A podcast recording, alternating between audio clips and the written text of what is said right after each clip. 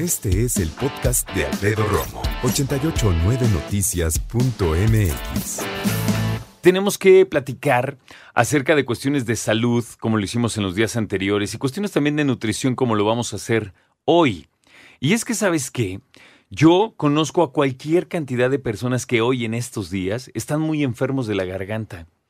Cambios de clima, de repente mucho sol, de repente no ha parado de llover, que también hay que decirlo, ¿no? Y entonces yo te pregunto en redes sociales, ¿cómo calificarías tus hábitos alimentarios en estas últimas semanas? Ahora que entró, digamos, el otoño y que todavía estamos muy lejos del invierno. Pero hay que aprender cómo a alimentarnos y saber qué onda en cuestión de naturaleza y las estaciones. ¿Qué necesitamos comer? ¿Cómo necesitamos alimentarnos? Hoy invitamos a Fernanda Alvarado. Fernanda es especialista en nutrición y nos acompaña por primera vez. Qué gusto conocerte, Fer. ¿Cómo estás? Muy bien, Alfredo. Muchísimas Bienvenida. gracias por la invitación. Oye, dime una cosa. Sí. Cuando hablamos del otoño y viene este cambio, nos preocupan, obviamente, cambio eh, de la estación, cambio de clima, eh, viene etapa de, de la influenza, ¿no? Eh, viene también, digo yo, naturalmente un cambio de la estación, representa también un cambio de los productos que nos da la tierra. Claro, y también de alergias. Y de mucho de alergias. Qué bueno es que lo se, mencionas. se- Sí. se destapan todas. Y sí, siempre lo he dicho que la madre naturaleza es tan sabia que nos va ofreciendo alimentos, obviamente verduras, frutas, conforme a cada estación del año, ¿no? Tú ves en verano que tienes sandías, tienes como frutos y verduras muy jugosas. ¿Por qué? Porque la, igual la prioridad ahí fisiológica va a ser hidratarte. En el caso del otoño, pues, ¿qué pasa? Que te empiezas a, a resecar la piel. Entonces, sí, el- eh, la hidratación pues, siempre va a ser importante, pero en este caso de alergias, y viene muy pegadito también con el cambio de clima, el frío, ¿no? Y muchas veces asociamos el frío con las gripes, los catarros, todo esto. Y curiosamente, eh, hay un dato, porque no hay evidencia que diga que el clima frío es propenso a que te enfermes. Todos creemos eso. Y cuando sí, salías de lógica, casa, ¿no? te decían, tu mamá, el suéter y a la fecha, ¿no? Ah, tápate porque si no te vas a enfermar. Pero la realidad es que lo, lo que dicen lo- los expertos es que sueles enfermarte más porque tiendes a estar en lugares más cerrados, con poca ventilación. Y esto hace que estés con, con los gérmenes de la persona de enfrente más cerquita Sí. y que es ahí donde puedes correr el riesgo de enfermar. Fíjate, ayer vino la clínica del viajero de la Universidad Nacional, el doctor Díaz, ¿verdad?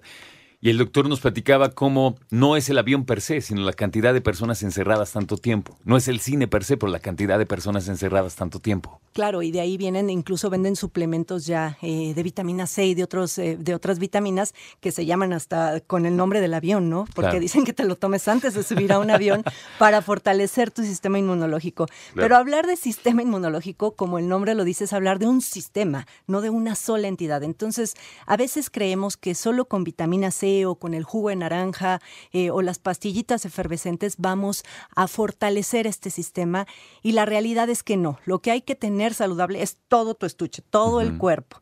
Y por ende vas a tener saludable el sistema inmunológico. ¿Por qué? Porque el sistema inmunológico se compone de un mundo de células y pues para que tú digas, a ver, no es, a veces en la nutrición creen que, que- que los nutriólogos somos como enciclopedias de, a ver, ¿para qué sirve la piña? ¿no? La piña tiene esta fusión, función específica y no, o sea, es, es el conjunto de todo, de todo lo que comes y sobre todo de los hábitos de vida. Ahí sí tiene que ver la palabra dieta. Toda la dieta que tienes diariamente. Desde que te levantas, cuánto te hidratas, qué desayunas, si tienes lo que llaman una colación entre comidas, cuántas comidas haces, en esas Exacto. comidas qué tanto comes, qué tantos permisos te das, qué tantos pecaditos te echas, ¿no? Sí, y aparte la, la mala información que corre y aparte, además de que la nutrición es muy nueva, es una ciencia nueva, entonces pues nos están cambiando la jugada cada rato, ¿no? Y muchas cosas que antes decíamos que si las cinco comidas al día, hoy ya no son válidas, ¿no? Hay ah, las revisiones que hay te dicen que comer cinco veces al día lo único que promueve es que comas más calorías y por tanto que engordes. Pero eh, volviendo al tema, sí, o sea, es el conjunto, son hábitos de vida. Por ejemplo, el disminuir el estrés está asociado con un mejor eh, sistema inmunológico, con un sistema inmunológico más saludable. Disminuir el estrés, eh, dormir bien. A Lo estoy escribiendo así mientras lo dices. dormir bien, porque al no dormir pues ¿qué haces? Hay, hay una hormona que es la, la hormona del demonio cortisol, que con el estrés y la falta de sueño la activamos y además de que te hace un desastre en otros sentidos, también va a, a, hacer débil tu sistema inmunológico. Otro es eh, el activarnos, el tener actividad física. Cuando hablamos de actividad física no es ir al gimnasio ni la bicicleta, es bajarte una parada este, antes del camión, caminar un poquito más, moverte, no estar todo el tiempo sentados. Eh, y la otra, muy importante, la higiene. Eso a veces nos preocupamos más por las pastillas de vitamina C que por mantener un buen lavado de manos, por el estornudar como nos enseñaron en la época de la influenza. Con el antebrazo. en el antebrazo, mejor dicho. Exactamente, y el mantener una correcta higiene. Y finalmente, que es donde entra la nutrición, pues sí, el consumo adecuado de verduras y frutas. En México consumimos menos de la mitad de los requerimientos mínimos diarios establecidos por la OMS. Y en México, en un país en donde nos damos el gran lujo de exportar alimentos de esa calidad. Tenemos literal en cada esquina verduras y frutas de todos colores y sabores y no las comemos. ¿Por qué? Porque en el caso de frutas nos da miedo, porque dicen que la fruta engorda. ¿No? Que tiene mucha fructosa y entonces y la realidad es otra, o sea, hay que ir quitando todos esos mitos. Siempre lo, prohibido es lo deseado y lo que tienes a la mano, o sea, esos dichos son reales. Nosotros tenemos mucha fruta y no la apreciamos. Si viviéramos en un país carente de, quizá estaríamos deseando todo eso que no podemos tener.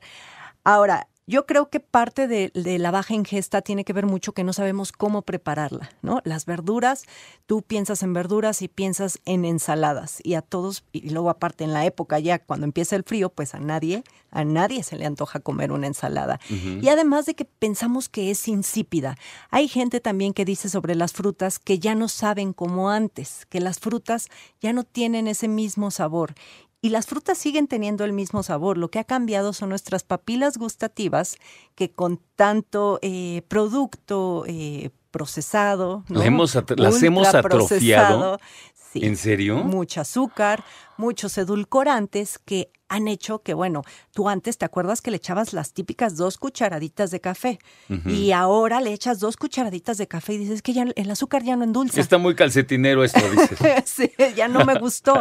Pero es porque porque ya le echas el sobrecito de edulcorante y luego hay gente que le echa dos o hasta tres. Entonces, pues obviamente una manzana ya no te va a saber a nada, ¿no? Entonces es parte de porque lo que la gente no consume y luego si a eso le sumas el mito de que ciertas verduras engordan mucho o que ciertas frutas o que no cenes en la noche, este fruta porque tiene mucha azúcar y ese es otro error. Ayúdame, quitemos ese error. Sí. ¿Qué onda con la fruta en la noche?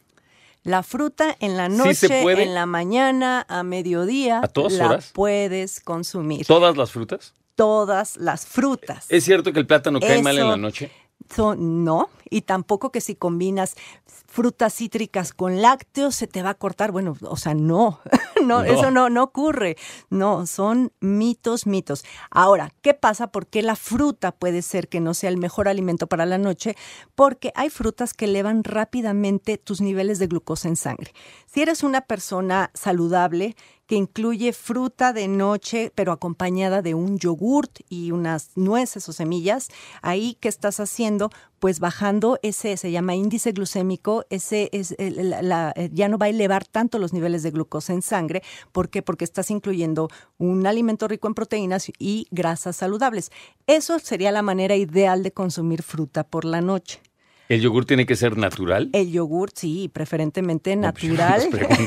natural y sin azúcar añadida. Y de hecho, fíjate, hablando de, alimentos para el otoño, eh, poco se habla, siempre te digo, siempre es vitamina C y vitamina C, otoño, invierno, la que va a prevenir enfermedades supuestamente, pero hay un factor, eh, la microbiota, que antes se llamaba este, flora intestinal, seguramente si la has escuchado, y es, eh, bueno, en tu intestino se alojan muchas bacterias, pero bacterias buenas que están relacionadas con, el buen, con la buena salud.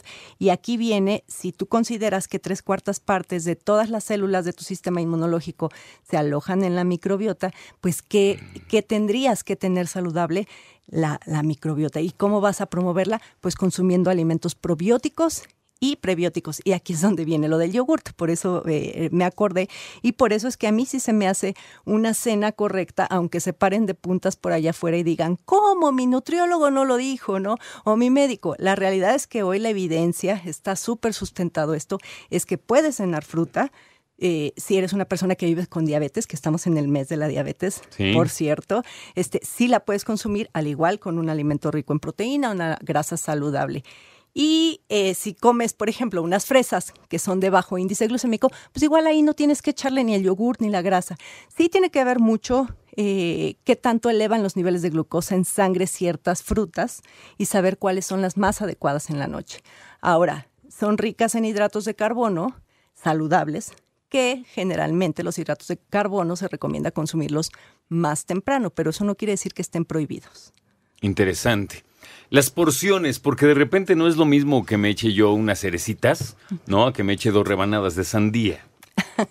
Pues sí. Sí. Entonces, eh, ¿qué es porción en una fruta? Me dicen, oye, te tienes que echar mínimo dos porciones de fruta eh, y dos porciones de verdura al día. Y yo así como que, pues yo veo el refri y digo, pues aquí, ¿qué es porción? Mm, esta popota, esta papota que tengo aquí en la mano es una porción. Y mira, qué bueno que dices papa, porque eh, las papas, los elotes, el camote están en el área de verduras y frutas. Pero eh, el sistema mexicano de alimentos equivalentes los clasifica como cereales. Oh. Entonces, no todo lo que está en el área de verduras y frutas son, corresponde a esas cinco porciones que tienes que comer. Porque hay gente que me dice, pues yo me como mis papas fritas, están mis cinco porciones de verduras, ¿no? Y no, no es así. Verduras, ya sabemos todos cuáles son, y la porción eh, se mide por tazas. En el caso de la fruta, casi todas las frutas es una taza, a excepción de frutas como la pera, que sería nada más la mitad, es una taza o una, una pieza, llámese una manzana, que el tamaño también tiene mucho que ver. Hay unas manzanas, enormes y hay unas manzanas escolares. Bueno, la porción es una manzana escolar. La pera sería la mitad, el plátano, que todo mundo le tiene miedo al plátano. A mí me encanta. Es, para mí es de las mejores frutas, más nutritivas. Y si te da miedo que tiene mucho azúcar, pues consúmelo más verde. Así te va a elevar menos la glucosa en sangre. Sí. Por ahí yo en mi Twitter tengo una infografía donde viene, eh, según la maduración del plátano, qué impacto tiene en la glucosa. Entonces, mientras oh. más maduro, puede ser un sustituto de azúcar y mientras más verde es un alimento prebiótico muy, muy bueno para la microbiota, bueno, antes flora intestinal. Cuando yo sé que no voy a, o sea, por ejemplo, cuando vengo a trabajar y sé que no he comido y no voy a tener tiempo de comer, siempre como un plátano. Se me hace así como que me satisface. Un plátano son dos porciones de fruta, por ejemplo. Está perfecto. Puedes consumir tu plátano con insisto, un yogurt, kefir, queso, eh, con algún alimento rico en proteína. El mango es otra de las frutas eh, que están como prohibidas. y la, la porción, la porción igual puede ser tres cuartitos de taza. O sea, depende, es que no puedo decir por, por, por pieza de, fruta, porque hay unos mangos enormes. No, a mí taza se me hace mucho más lógico y mucho más razonable en, mi mente, ¿no? Decir, oh, que le pongo una taza, tres cuartos o una, sale. Es una Es lo que me corresponde. Escucha a Alfredo Romo donde quieras. Cuando quieras. El podcast de Alfredo Romo en 889noticias.mx.